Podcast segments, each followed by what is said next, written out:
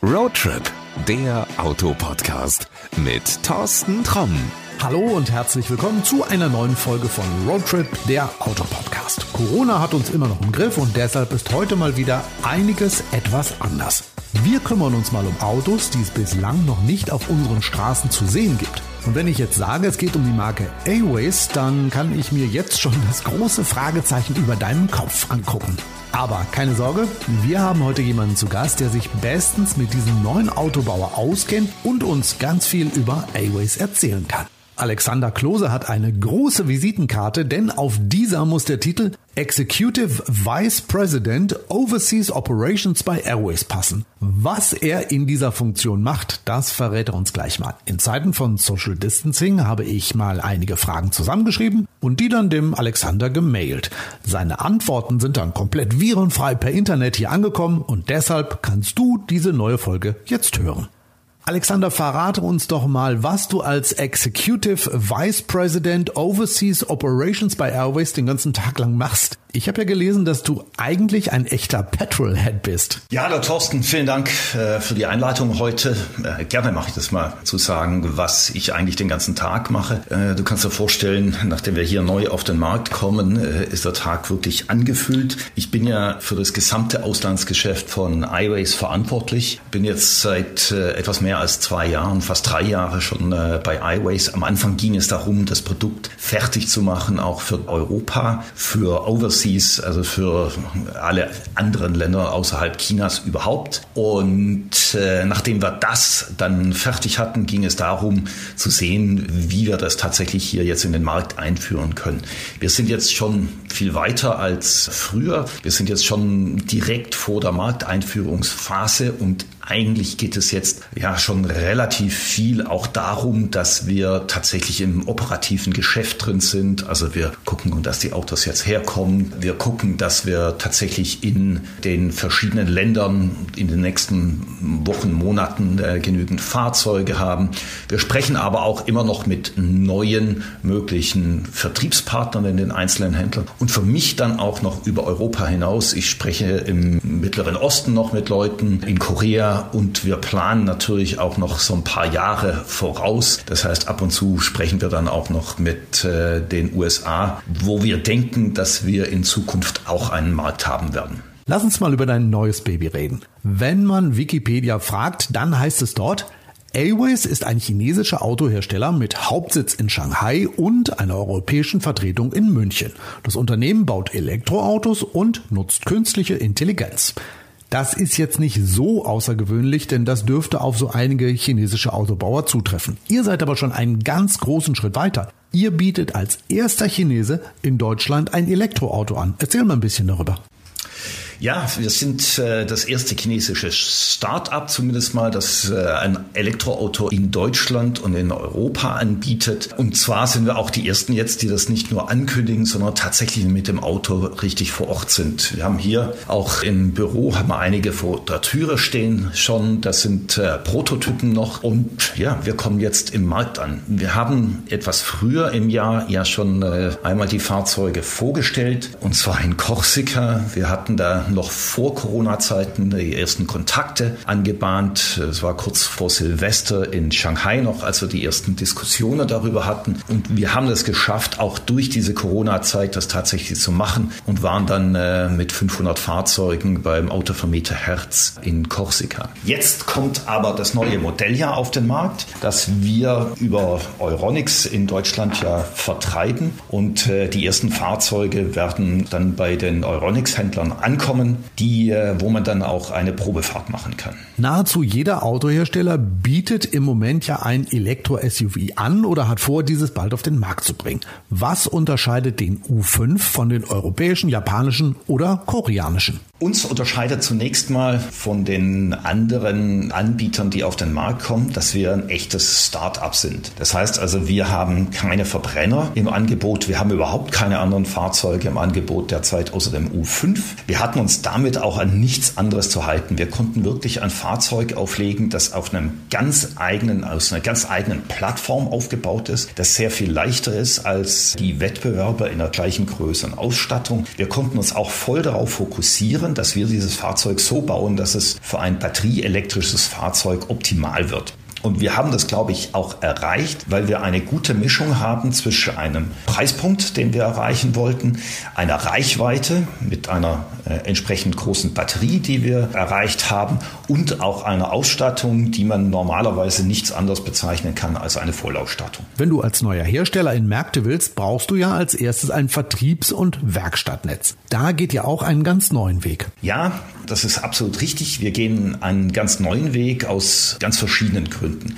Zum einen mal kommen wir ja hier auf den Markt, ohne dass wir vorher schon irgendwelche Händler gehabt hätten. Das heißt also, wir mussten uns überlegen, wie können wir möglichst breit uns aufstellen, wie können wir möglichst erreichbar sein, wie können wir möglichst auch dem Kunden die Sicherheit geben, dass falls irgendetwas mit dem Fahrzeug ist, das tatsächlich auch repariert werden kann und gleichzeitig aber auch ein Vertriebskonzept haben, das sehr nahe am Kunden ist und das auch nicht einen Großteil der Kosten für das Fahrzeug dann verschlingt. Andere Hersteller überlegen sich das ja auch, wie sie diesen Spagat machen können. Die haben allerdings ihr äh, heutiges Vertriebsnetz schon im, im Markt. Das hatten wir nicht. Daher haben wir uns entschlossen, die Autos so direkt wie möglich verkaufen, so nahe am Kunden wie möglich zu sein, aber trotzdem Vertriebspartner zu uns zu holen, die den Markt kennen. Das muss nun nicht der Automobilmarkt unbedingt sein. Wir haben ja mit Euronics einen Partner, der sich in Elektronik auskennt und das ist für unser Fahrzeug, das ja ein hoch verbundenes Fahrzeug, hoch connectedes Fahrzeug ist, gleichzeitig ein elektrisches Fahrzeug, ist es, glaube ich, der richtige Ansatz, jemanden zu haben, der sich tatsächlich mit der Elektronik auskennt. Gleichzeitig haben wir auch das Netz der ATU, mit denen wir zusammenarbeiten, hier in Deutschland, in anderen Ländern werden wir mit anderen äh, Partnern wahrscheinlich vorangehen. Wir haben dieses Netz der ATU im Markt und die helfen uns, dass wir über 500 Punkte haben, an denen die Fahrzeuge repariert werden können. Und mit diesen 500 Punkten erreichen wir natürlich eine Abdeckung, die wir normalerweise nicht erreichen könnten, wenn wir das selber aufbauen müssten. Wir gehen allerdings auch auf der anderen Seite davon aus, dass die Fahrzeuge im Prinzip nicht in die Werkstatt müssen, es sei denn, es hätte einen Unfall gegeben, weil einer der Vorteile von elektrischen Fahrzeugen gegenüber Verbrennern ist, dass es einfach sehr viel weniger zu reparieren gibt und dass das Fahrzeug insgesamt auch viel weniger reparaturanfällig ist. Ich stelle mir gerade vor, dass die Käufer ja auch ein bisschen anders sein müssen. Wenn Sie den U5 in einem Elektromarkt ordern wollen oder müssen, dann dürften Sie ja schon mit dem festen Wunsch, ja, ich will jetzt einen A-Ways kaufen, dorthin gehen. Klar, in einer Welt, die immer digitalisierter ist, bekomme ich ja alle Infos online.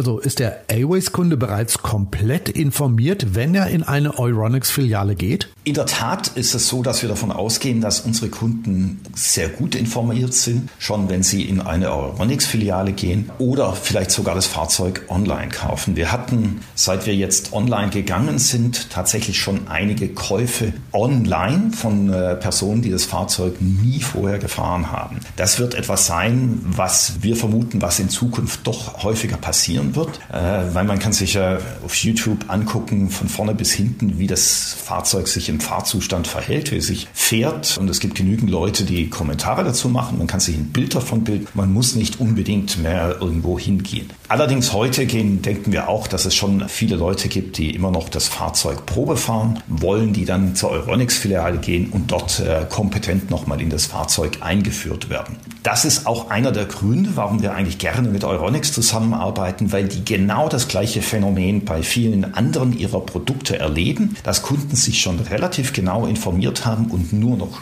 ganz spezifische Fragen dann an den jeweiligen Verkäufer oder Berater haben. Tesla ist am Anfang ja auch von vielen belächelt worden, als sie ihre Autos vorgestellt haben. Nun ist die Marke nach ihrem Börsenwert der wertvollste Autobauer der Welt. Außerdem sind die etablierten Platzhirsche immer noch damit beschäftigt, Teslas technischen Vorsprung aufzuholen. Tritt Airways an, um so etwas wie der chinesische Tesla zu werden? Äh, nein, das würde ich so verneinen. Es sind sicher nicht der chinesische Tesla. Wir haben auch nicht vor, irgendjemand anders nachzueifern und der chinesische irgendeine andere Marke dann zu werden. Wir haben uns auf die Fahnen geschrieben, dass wir ein Elektrofahrzeug machen, ein rein batterieelektrisches Fahrzeug und eine ganze Reihe von batterieelektrischen Fahrzeugen bauen wollen, die wir dann in den Markt bringen, um der Elektromobilität zum Durchbruch zu verhelfen. Das heißt für uns, dass die Fahrzeuge zum einen den richtigen Preispunkt haben müssen, dass sie mit Verbrennern tatsächlich in Wettbewerb treten können.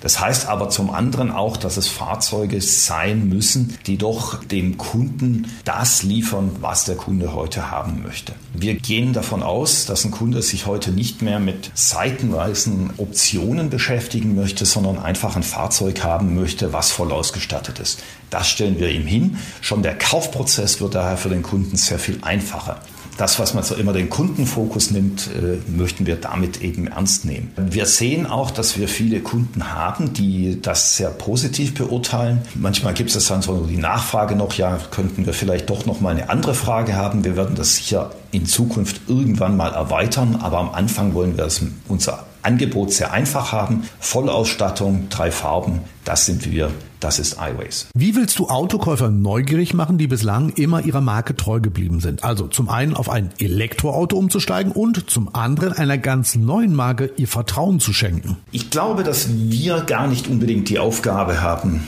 in diesem Markteinstieg dass wir Leute überzeugen müssen, auf Elektroautos umzusteigen. Was wir gerade sehen, ist, dass viele Fahrzeuge, viele Elektrofahrzeuge komplett ausverkauft sind und auch schon auf die nächsten zwölf Monate ausverkauft sind. Es ist ein absoluter Trend zu erkennen zum Elektroauto, nicht nur aufgrund der Tatsache, dass die Fahrzeuge jetzt tatsächlich erschwinglich geworden sind, sondern auch, weil einfach generell die Bevölkerung sicher eher bereit ist, jetzt sich auf ein Elektroauto einzulassen, weil sie auch die Vorteile des Elektroautos über jetzt den CO2-Ausstoß hinaus, weil sie die Vorteile des Elektroautos auch sehen. Und wir denken, da haben wir ein Produkt anzubieten, zwar mit einer neuen Marke, aber so wie jemand einmal Test gefahren, Probe gefahren ist mit dem Fahrzeug, weiß er, was er von dem Fahrzeug zu erwarten hat. Wenn er dann noch die Garantiebedingungen sieht und auch unsere Marktaufstellung sieht, die ja nun mit Euronics und ATU bestens äh, aufgestellt ist in Deutschland,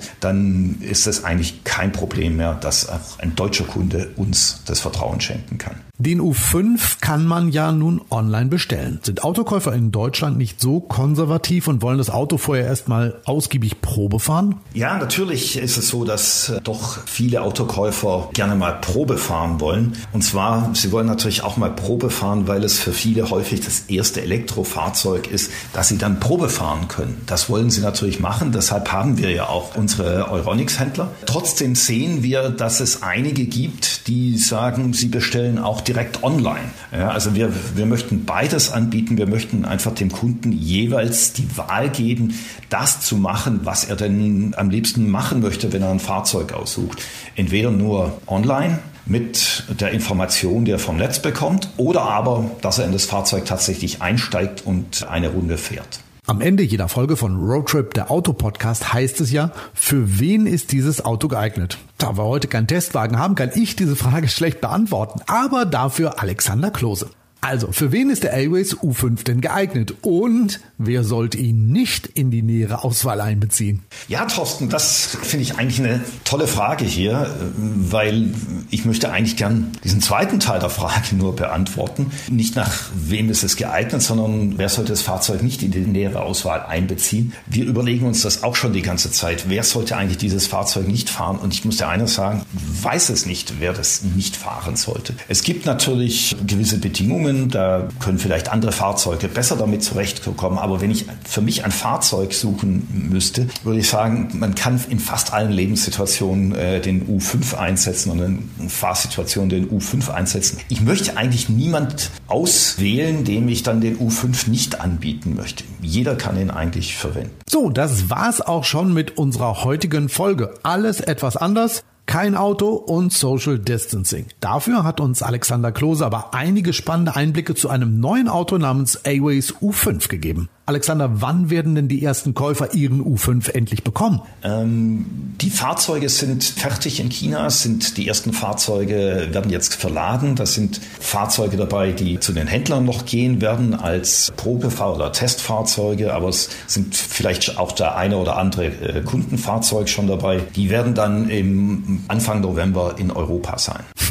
Die werden es wohl kaum erwarten können. Alexander Klose, vielen Dank für deine Zeit und ich hoffe, dass wir uns bald wieder hören oder sehen. Dann wieder mit spannenden News zum neuen chinesischen Elektroautobauer Airways. Ja, vielen Dank auch für das Gespräch, Thorsten. Bis zum nächsten Mal. Weil du uns inzwischen abonniert haben solltest, trudelt die nächste Folge dann auch wieder automatisch auf deinem Smartphone oder deine Alexa ein. Und so bleibst du immer up to date. Also bis bald, gute Fahrt und bleib gesund. Das war Roadtrip, der Autopodcast mit Thorsten Tromm.